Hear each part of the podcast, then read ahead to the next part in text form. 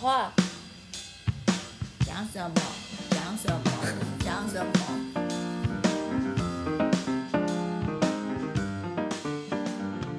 我那时候就去大学当讲师啊，在台中技术学院、交大还有中兴大学当讲师啊，然后晚上就教补习班啊，也蛮快乐的。所以这是外文系的出路吗？外文系的出路最简单的，有一些人可以想象到外商公司啦，不然就是当老师啊。那很多人会想要去学校当老师嘛，可是我不知道为什么哎、我从来没有想要去学校哎、我说大学不算的话。就是大家想象中的高中啊、国中啊，我从来没有想要去、欸就是大家都会觉得说你怎么不修教程？我，但我认为我不喜欢那个东西，我就从来没有考虑过。是那时候进了一个大补习班，所以可以说是那个老板逼我的吧。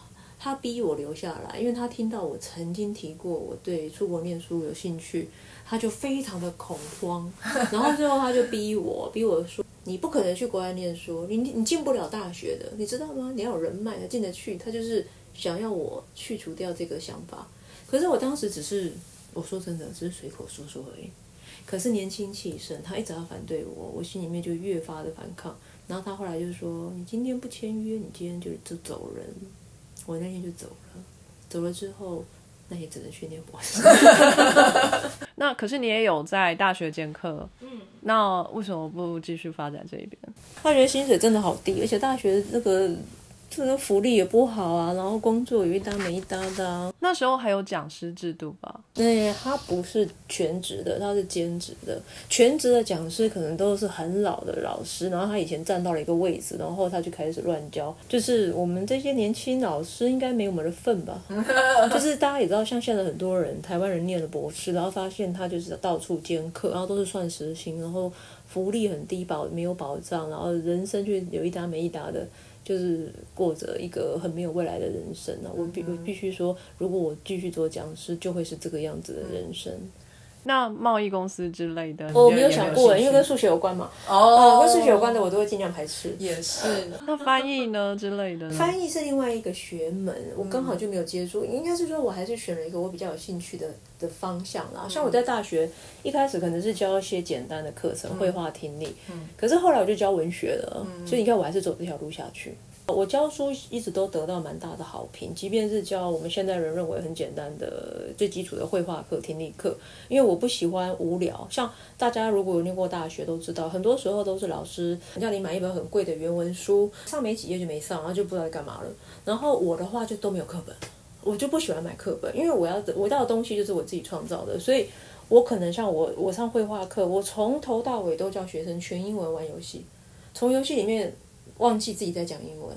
那比起你两个人同学，然后拿着课本，然后两两成对一句，你明天要干嘛？我明天要怎么样？然后小姐，请问你要搭这班飞机，我要去哪里？就是我觉得太无趣，那根本就是假的。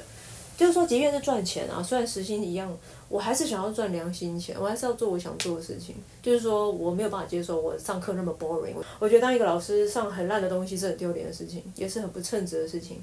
所以后来有一次，这是一个挑战，我觉得人生很好玩。那时候有一个老师，他是教一个呃有点类似儿童文学的课，可是他临时就不教了，所以系主任就要去找老师来顶这门课。我不知道为什么他选了我，还是他每个老师都问了哦，然后他就问我，可是对我来说，我是一个呃只有教比较简单的基础的绘画听老师，我才硕士毕业没多久，然后他叫我教文学课，我当时有犹豫诶，我有犹豫要不要 say no，但我后来决定 took the challenge。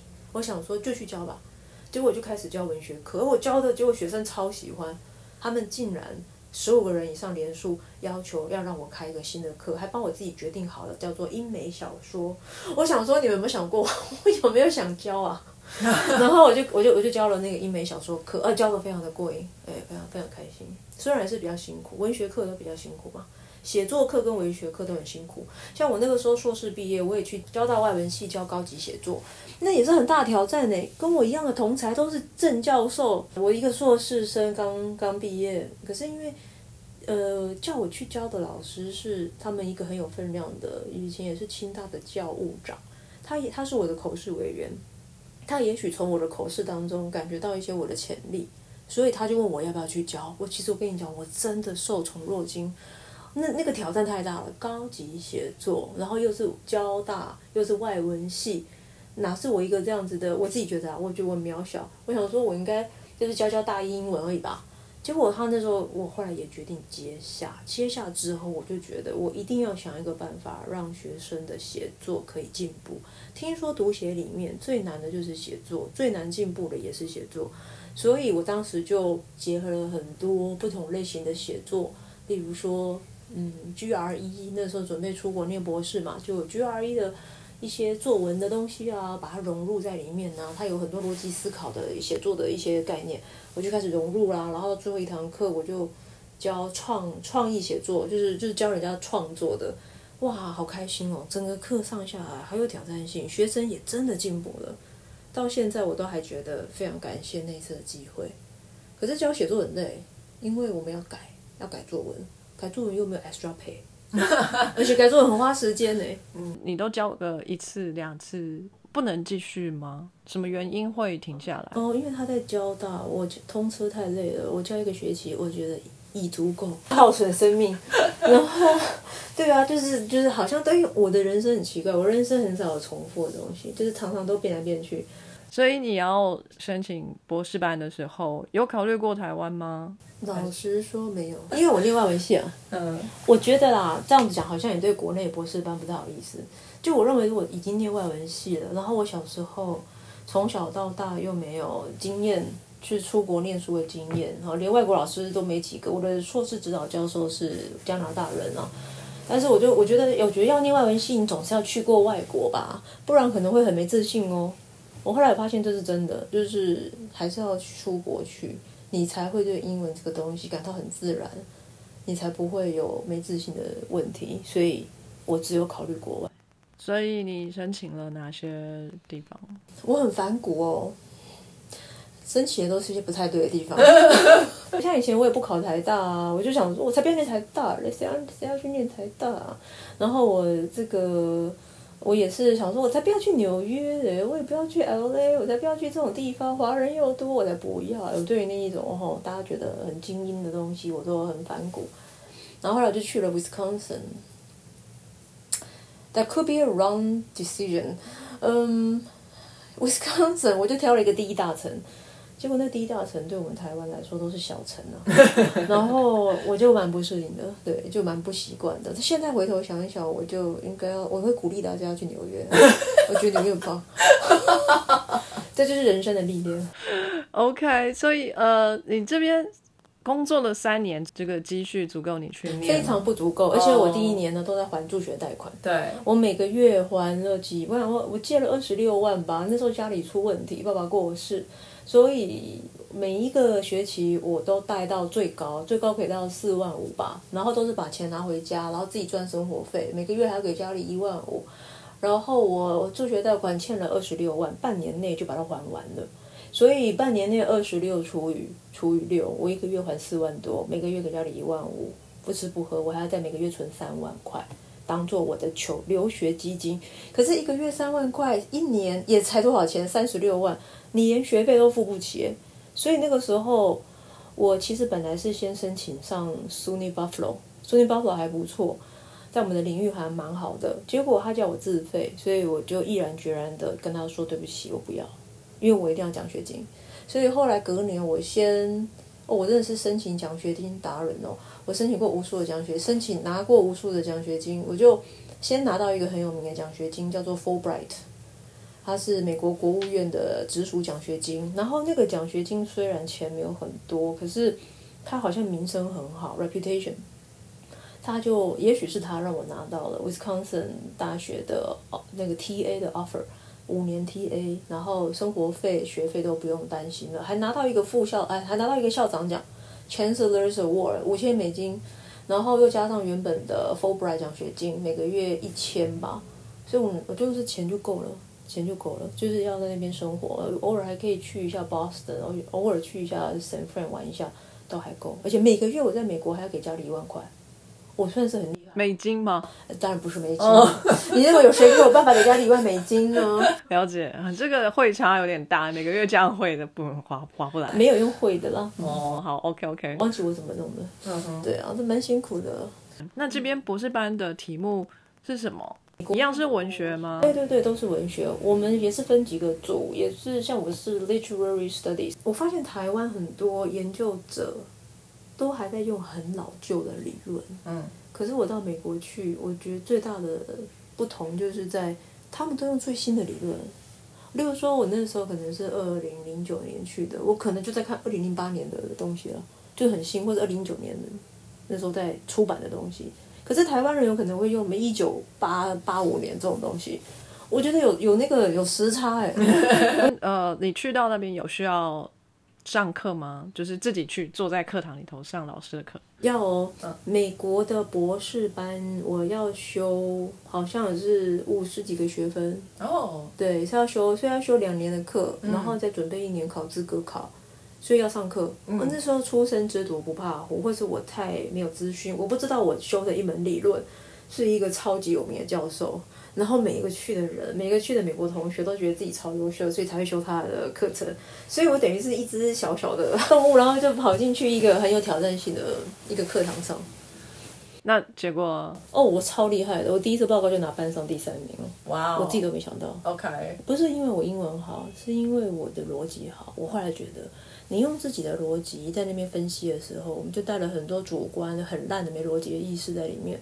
可是因为他英文对我来说是第二语言，所以刚好那个老师他教的东西是很 close reading 的东西，就是你要去看，看他在讲话的时候，哎，这里跟在线很像。为什么我今天 A B C，我第一次讲 A B C，第二次讲 B C A，他就会问你为什么？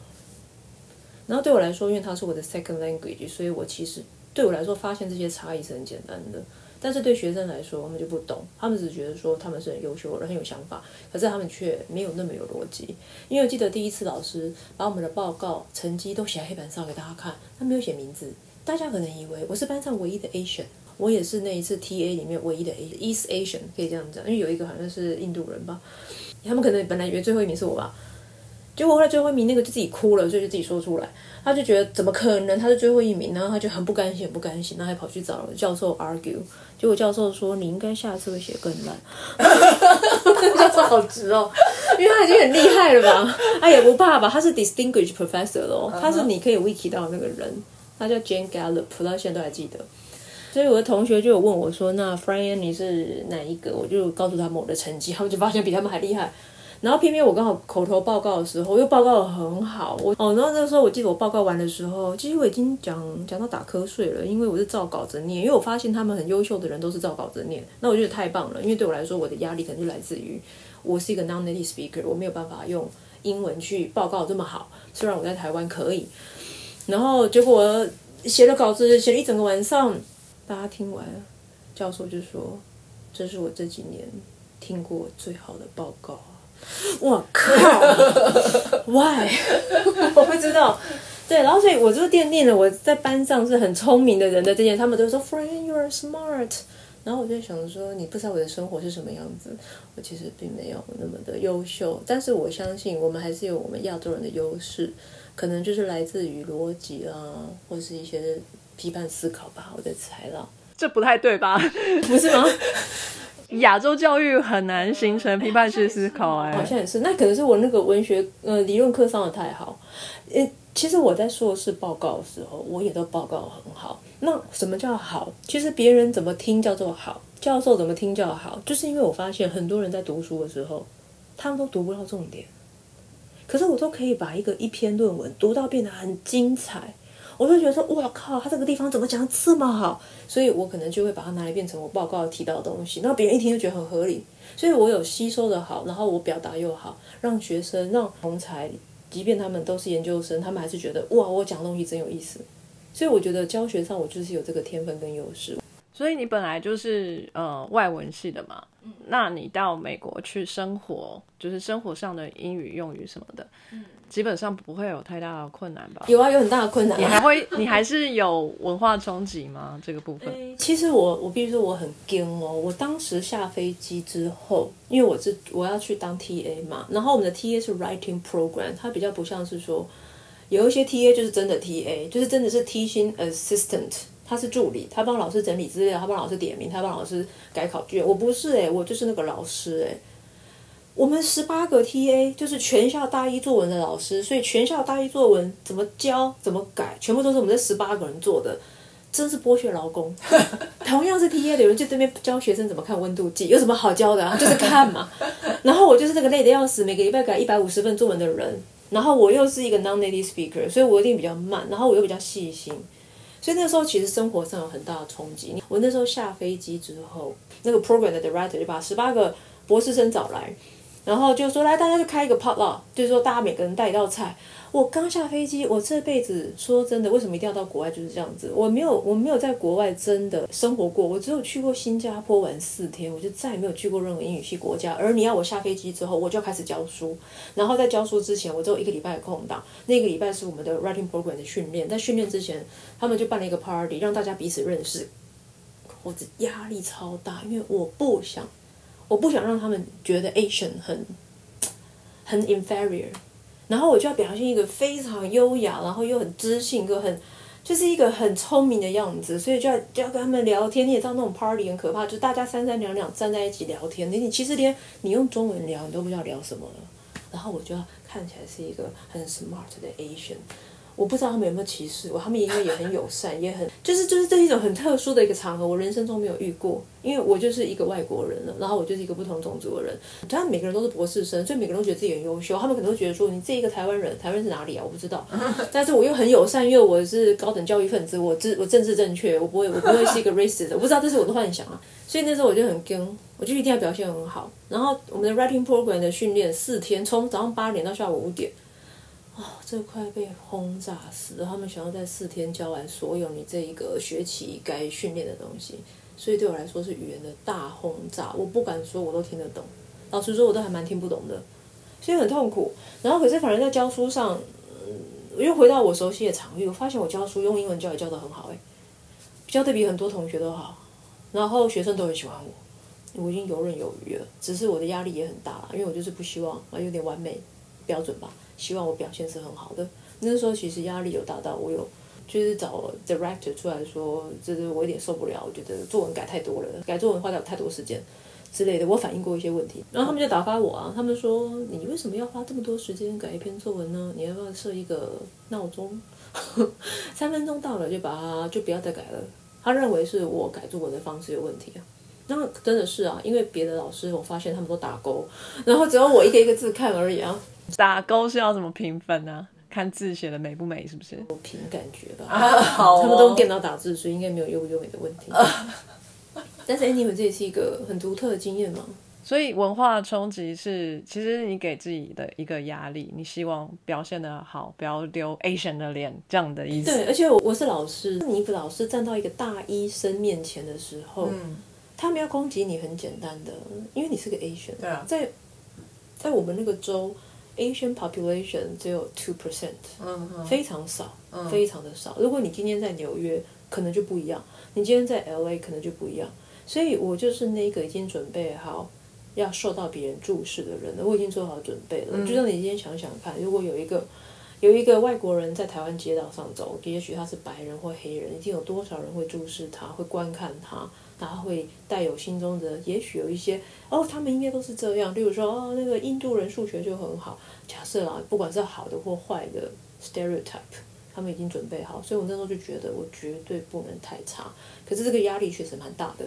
不过很有趣的是，我报告就是报告的很好，我每次报告报告的很好，我甚至于超过课堂老师，就是课堂教授。我记得我有修一门课，我准备了报告之后，我报告了，我真的觉得我比那个老师教的还好。对啊。OK，酷。那再来就是两年的休课之后，就要开始写论文了吗？我后来没有念完，嗯，我后来就觉得很不适应美国，所以我就回台湾了，做了很大很大的决定，就是算蛮挣扎、蛮痛苦的决定，因为那时候真的对于那个教书感到非常强大的压力，所以后来我就没有念完，我就回台湾工作了。你那边念了几年？念了两年吧。就两年修完课就回来了。嗯嗯嗯。那这个奖学金那个有需要还他吗？不用还，不用还，蛮好的，都走人就好了。然后 T A 你还拿到钱，反正那时候生活费都够了。所以你决定压力有点大，还是放弃这样？对，因为那个时候我还有去学校的智商中心智商哦，嗯嗯然后我一个学期去一次，嗯然后他都记得我哎，嗯然后最后就跟我说，You should give your permission to go，嗯你应该要给你自己，你应该让你自己走了，嗯因为他知道我很痛苦。嗯你是怎么样找到这个智商的？学校的 health center 敲门进去吧，直接敲门进去。对对对，就刚好他就是那个那个时候是他，对 OK，他都还记得我。所以他是这个是他会一直在那里，可是你的 frequency 就是一个学期去找他一次，对但是他其实是如果你每天要去找他，他也是都在那的意思。对，是我自己不找。哦，我也不晓得他能够给我什么，不过他最后这句话给我蛮大的影响，就是说是我自己跟住的，那我可以不要再这么跟了。嗯哼对啊，那后来真的是就就就搬回台湾了。嗯搬回台湾之后啊，面对东西都是新的，就是说，Oh my God，该怎么继续呢？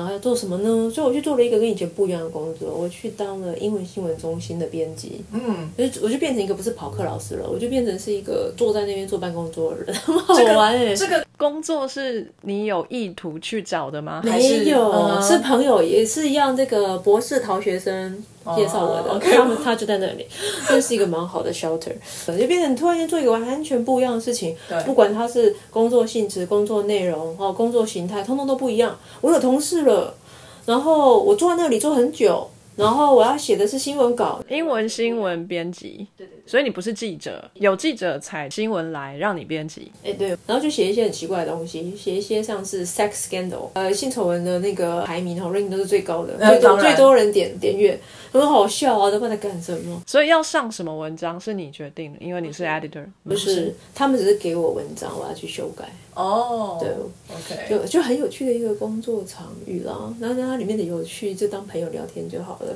那这一份工作你也觉得做的很有趣，嗯，很很有兴趣。不是那么有发展性的，它比较像是一份让我好好休息一下的工作，不知道这样形容好不好？是也算是也很高兴的工作了三年吧，两三年好像有三年吧。这边的配还可以吗？这边的配还可以。OK 我认为是一份钱多事少离家近的工作，对，可以这么。但没什么发展性的，就是公务员的待遇。有一点像这种，哎，有点像公务员的感觉。那哦很幸运的是，同事都很好，嗯，只是大家没有什么利益冲突，然后大家就在等中午一起吃饭，然 后很开心啊，每个人上班都做自己的事，然后我坐的比较后面，我都可以看到他们在干嘛。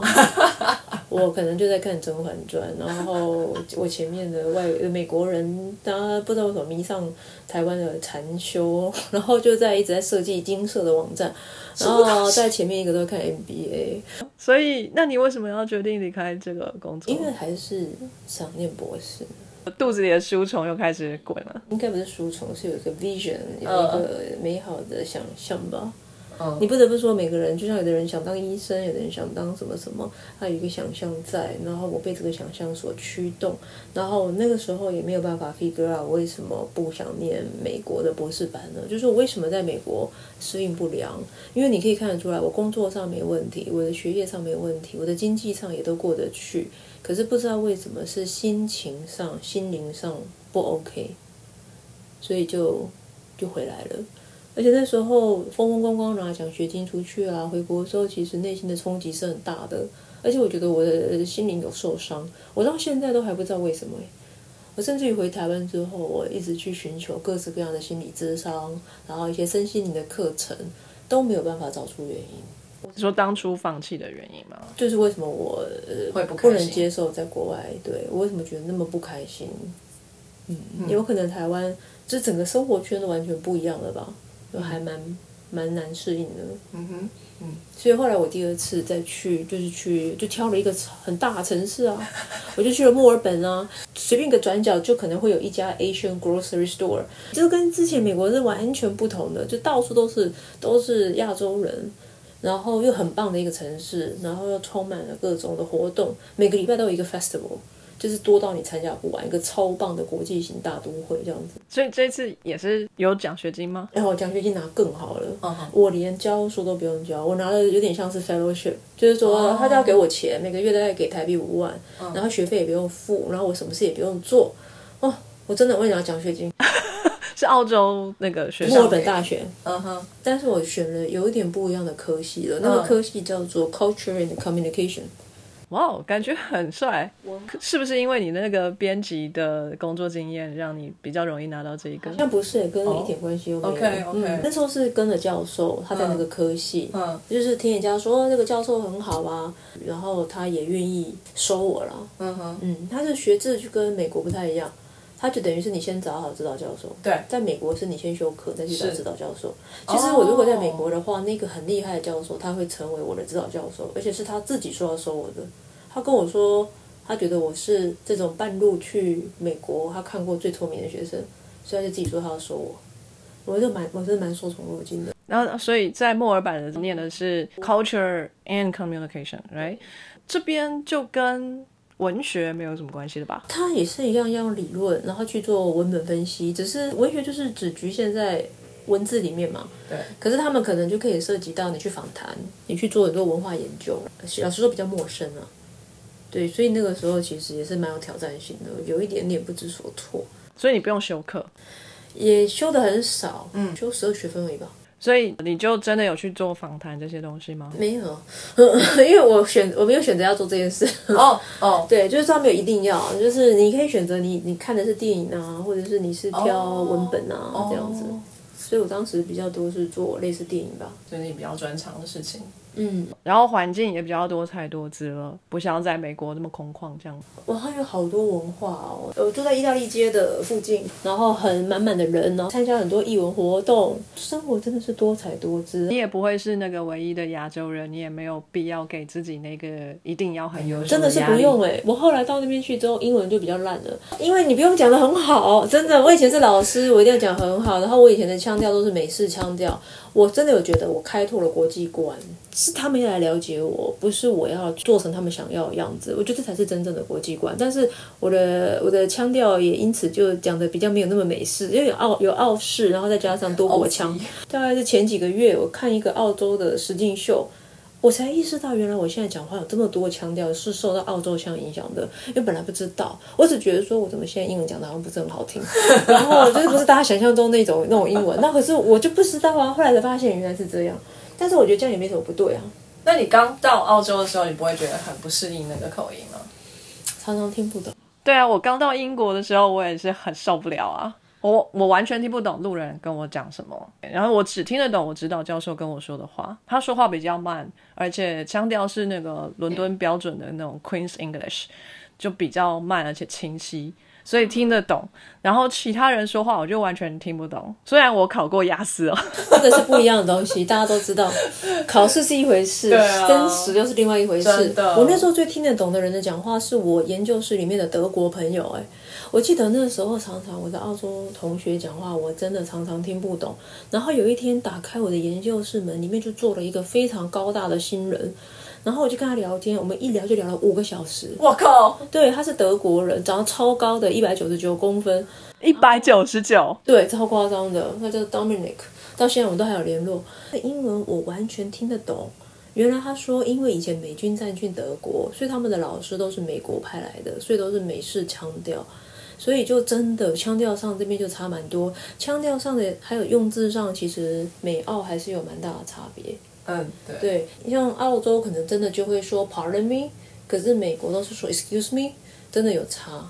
然后当然发音也会有差，所以我确实有觉得跟他聊天我快乐很多。嗯反正我去了两个不同英语系国家，我觉得我真的看到了比较多东西耶，就是很有趣。如果我只去美国或者只去澳洲，我应该就会以为英语系国家就是那个样子。像美国有肉桂卷，如果澳洲没有啊，真的哦。英国有有 Starbucks 的地方就有，哦，所以是因为 Starbucks 有卖肉桂卷。对，但是我在我在澳洲就没有吃到，也没看到过肉桂卷。是因为很喜欢肉桂卷，找不到是不是？就突然想到，在美国常常会看到 Cinnabon，可是，在澳洲怎么都没有。有啊墨尔本人他们很瘦，美国人比较胖。在美国的时候觉得我是瘦子，可是到墨尔本去，我以为我还会是瘦子，结果我不是瘦子，好可怕哦！与都会不一样。你不太需要修课，可是你有一开始就要开始写论文吗？一开始要准备资格考，哦，一开始就要准备那一年就要准备资格考，再加上修课。资格考是什么？是笔试吗？不是资格考，不是真正的考试，资格考是一个 presentation。嗯，有点像是 oral defense 这种东西，就是你要去诉说你要研究的东西，然后你要怎么做这个研究，然后由评审来决定你你提出来的案子 O 不 OK。所以这个 proposal 你是跟你的指导教授讨论出来一个方向，然后再找不同的教授来，对，然后来参加。嗯那这个博士班有时限限制吗？时限大概就是几四年，四年嘛，对不对？嗯，因为他给的奖学金是四年，但好像可以 extend 一点时间吧。了解，对，因为墨尔本大学比较精英大学啊，就是当地很有 reputation，是比较名校啦，所以他们愿意给你四年也不错了，然后又不用工作，但是你也不能拖太久。我后来发现，后来的这些精英大学，他们都在收国际学生，当成就有点像是在赚钱，所以他们就是会很愿意培植博士生，所以会给博士生优渥的奖学金，让博士生去产生论文 support 学校的学术地位，然后再利用学校地位去吸引很多的人来上他们的国际学生来上他们来来来就学说大学学士或者是硕士。就学费可以收的比较高，对，哦，学费很贵耶。然后博士反而是不用钱，给你奖学金我。大家好像或多或少都是有奖学金的。所以第一年等于是准备这个 proposal，然后第二年开始就执行这个 proposal。如果你可以的话，最好啊，三年就写完啊。但没有那么容易。我刚不是说要讲一个种族歧视的故事吗？对对对对我来讲一下，那个很好笑很好笑。啊，这个我们六楼都是硕博士生的研究室，然后他们每个礼拜五下午都会办一个 beer party。嗯，我们研究室的澳洲人就邀请我跟那个德国朋友参加，因为我们也是研究生，我们是 PhD student 嘛。然后被邀请去了之后，我们这样大家坐一个大桌子，一个小时都没有人要跟我们两个讲话。我想说，哇，我人生遇到的第一次种族歧视来了。都没有人要跟我讲话哦，可是他真的是种族歧视吗？我心里面一直在想，Are they being racist？他们现在是在种族歧视吗？可是 No，they probably are not，因为他们也都没有跟德国朋友讲话，因为德国朋友是白人啊，那他应该跟他们一样啊。所以如果今天只有我一个 Asian 在那边，我就觉得哦，他们是 racist。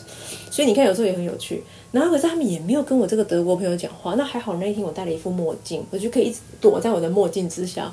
然后一个小时到了之后，那个德国朋友就说：“走，我们走吧。”然后我们就只是给了一点随随便便的 excuse，我们就走了。走了之后，那个德国朋友很生气，他就说：“他们歧视不同国籍的人，他们歧视外国人。”我就想，哦。那是你认为的看法吗？因为如果是我，一定觉得他们歧视的是种族。可是因为他们同种族嘛，因为他们都白人嘛，哦所以他们歧视他他认为歧视的是国籍。很好玩哦。然后后来呢，我有一天把这个故事跟我另外一个澳洲朋澳洲的同学讲。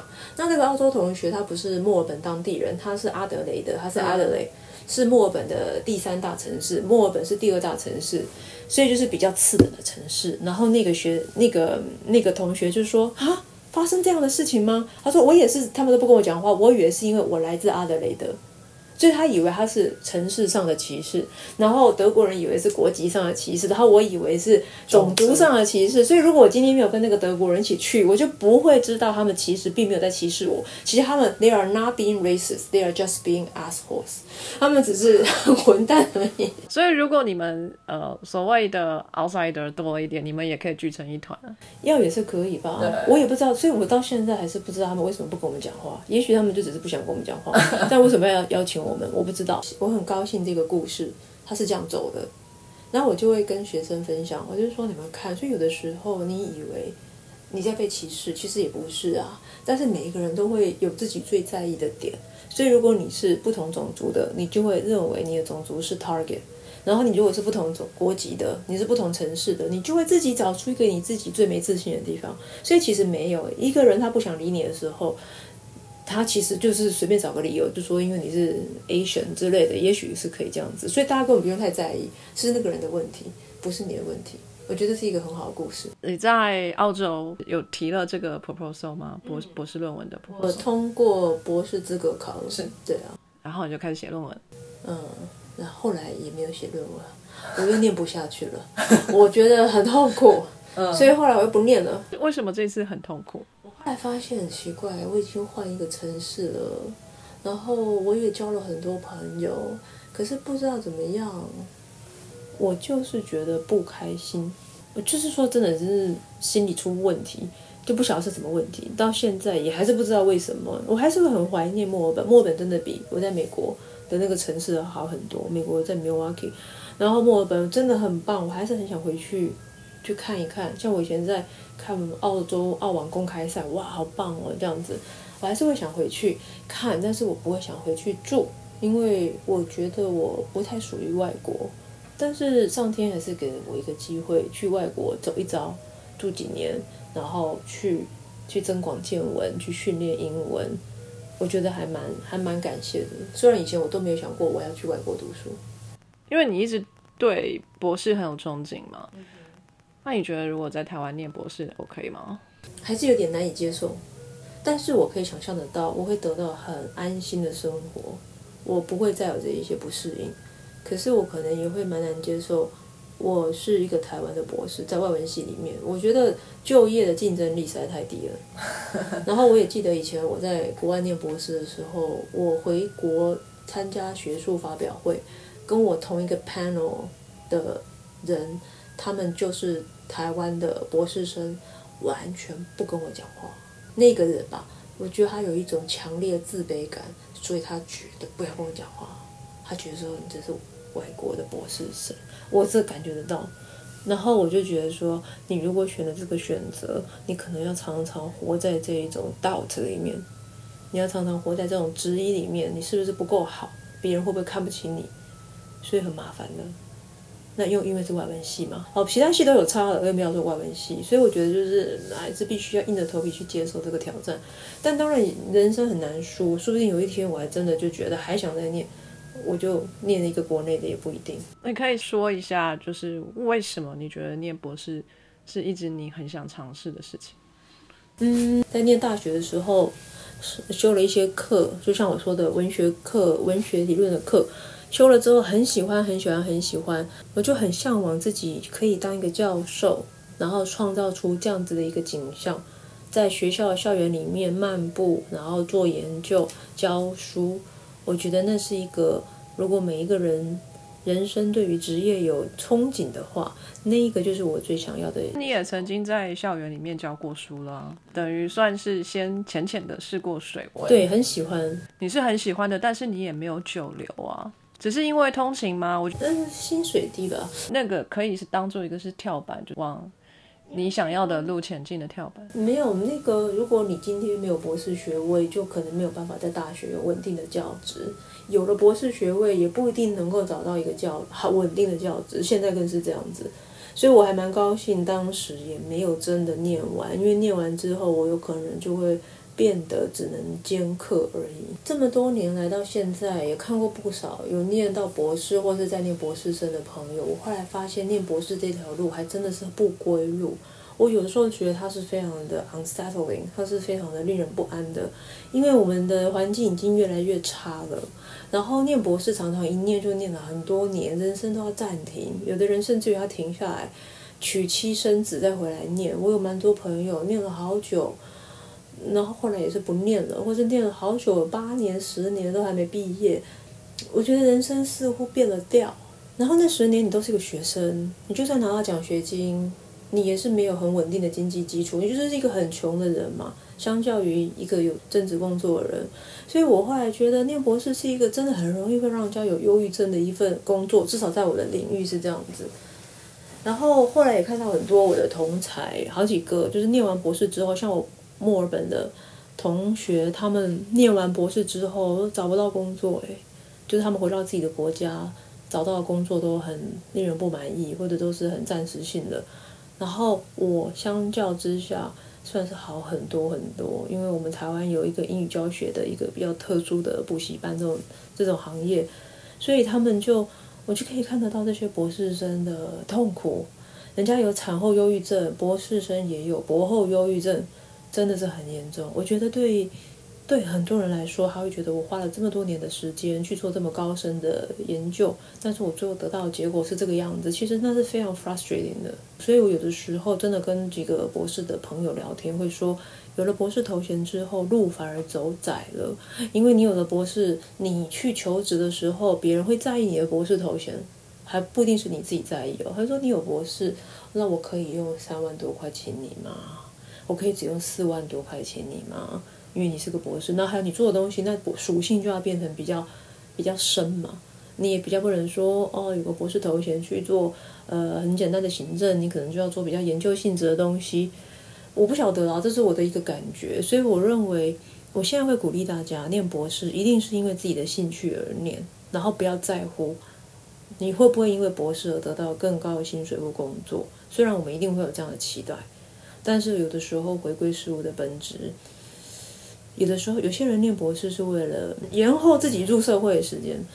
那有的人是因为不知道做什么，他就去念博士；也有人真的很喜欢学术研究去念博士。那也有人像我一样，很很期盼在大学里面那一个很美好的憧憬。当我们真的拿到博士学位的时候，它能不能帮助我们实现我们原先想要的东西？我觉得这个好难说，所以一定要回归自己的兴趣。那我可以说，我以前对学术研究很有兴趣，可是我到后来也因为这一些在国外的不知道为什么的不开心，磨掉了我对学术的热情。所以当我现在回到比较实务面，我还是可以加很多我以前受到的训练，然后我还是可以我帮助的学生更多了，然后我给的帮助更实质了。其实我很满意现在的工作。他所用到的那么那么的学术的经历，那么痛苦的学术经历也没有了，因为没有那么难嘛。我花了很多年才接受我不念博士这件事情，到现在我是完全接受。但是在几年前，我二零一六年回来的，我真的是滑到现在，你看过了五年，我才算完全接受。嗯，可是你找到一条很适合你的路，也是条路也也是很多风险的。的确，的确，对啊，我觉得现代人都很辛苦了，现代人面临的。工作状态都不是那么稳定，即便你去做啊，每个行业都有每个行业的辛苦啊。嗯，那你对未来有什么打算吗？想要立足啊，嗯，然后想要更稳定啊，在不稳定的环境当中求稳定，然后要发扬光大。嗯，希望在教学上又可以再提升层次，然后也希望带动更多现实中的期许。嗯，例如说可能在收入上，嗯，可能在稳定性上。然后可能在教学的口碑上，都希望可以一直提升，一直提升。现在的问题是健康问题哦，因为太认真教学，所以健康受到了影响，嗯，很烦。OK，人生走到后来也是真的哇，一看一看自己也四十几岁了，那觉得真是不容易啊，还没活到一半，好累哦。没关系啊，这个渐渐都会上手的。对，最幸运的就是我做的事情是我喜欢的，然后我做的事情。是有蛮多自主性的，然后我做的事情可以帮助到很多人，我可以感觉到，因为我在教学上的执着跟我对学生的观察，所以我的学生都有很多很多的进步。我其实有时候觉得很佩服，他们常常都是考试，哇，是以前考试的两倍以上的分数，我觉得说怎么没办法做到这样的事情啊？哦，来上上英文课开窍了，然后从讨厌英文变成喜欢英文，然后到可以到大学英文还是很好。老师说：“老师，我现在在我们班上英文是最好的。”我想说：“哇，好厉害哦！”他们都说：“不是，老师你教的好啊。”那我觉得说，我在他们的人生虽然相遇的期间很短，虽然我没有当成教授，但我好像也做到了一样的事情。嗯，我们节目最后都会问我们的来宾一个问题。就是说，呃，如果今天有一个正在念着研究所的，不管是硕士班或是博士班学生，他正打算要踏入社会，但是他就是揣揣不安，就是社会好像有点险恶，摆在他面前的选择可能没有太多，可能不然就是往学术界发展，不然就是一两条往业界的路，他觉得啊，可能。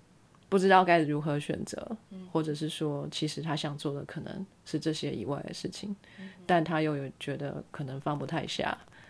都已经花这么多时间念了研究所了，我我我应该要跨领域吗？我应该要转变方向吗？他不是很清楚的时候，他可能来找你，希望从你这边得到一些建议。那你会怎么样回答他？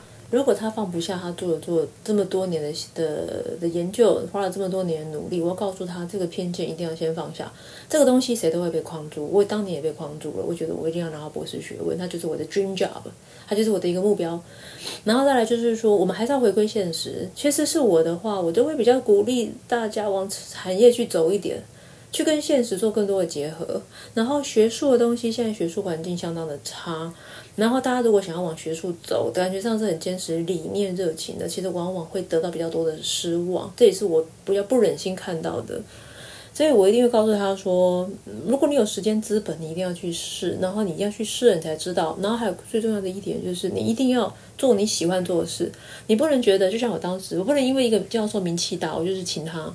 来做我的指导教授，一定要找你喜欢的指导教授，你一定要做你喜欢的工作，你一定要研究你喜欢的领域。只要是你喜欢的，你到最后至少有一件事情不会后悔，那就是因为你喜欢它，所以你在做的事情都是快乐的。如果我们都知道人生只有一次，你一定会选你做你去做你喜欢的事情，而且也只有也唯有做你喜欢做的事情，才能让自己永远处在不败之地，因为你怎么样都不会后悔这件事情。嗯嗯非常好，非常好的建议。好，那今天谢谢 Friend 的时间，跟我们分享了这么多他精彩的人生故事，两次重大的转折。其实这么多年的博士训练，或者说研究所的训练，逻辑思考，在你在大学的时候就已经是非常厉害的，这样呃很有条理，然后很会 present 的一个人。可是，在研究所的训练里面，让你呀更能发挥这样子的长才，然后现在呢也运用这样的优势在你现在的职场，然后希望传授这样的经验给更多的人，是非常佛心的一件事情。好，谢谢你，然后祝你的事业顺利。嗯，也谢谢你，我也很感谢我以前的经验，出国留学的经验，然后在大学教书的经验，对啊，我也很感谢这些经验。OK OK，好，那今天就谢谢你，我们先这样子喽，跟大家说声再见吧，拜拜拜拜。非常感谢各位听众的收听和支持，特别要感谢各位赏杯咖啡的朋友，在 First Story 上的 Costy Lover、Jin 以及匿名赞助者，Patreon 上的一圈 Wu Newton、Catherine、Evan Wang、Eddie Hu、一圈 Wu、Elliot Ferret、Adam Joe、Ernest、Nikki Hu 以及 Howard Su。Sky in the World 在各大 Podcast 平台都能收听得到，Anchor、SoundOn、Spotify、Apple Podcast、KKBox 都能搜寻得到 Sky in the World 的节目。另外，Sky in the World 也会在脸书页面以及 Instagram 上分享科学家的八卦、科学新知，还有编辑们的日常给大家。有任何问题以及意见，都可以在各大平台上留言，让我们知道。我们将竭尽全力为您寻找答案。欢迎追踪分享 Sky in the World，让更多人知道有趣的科学哦。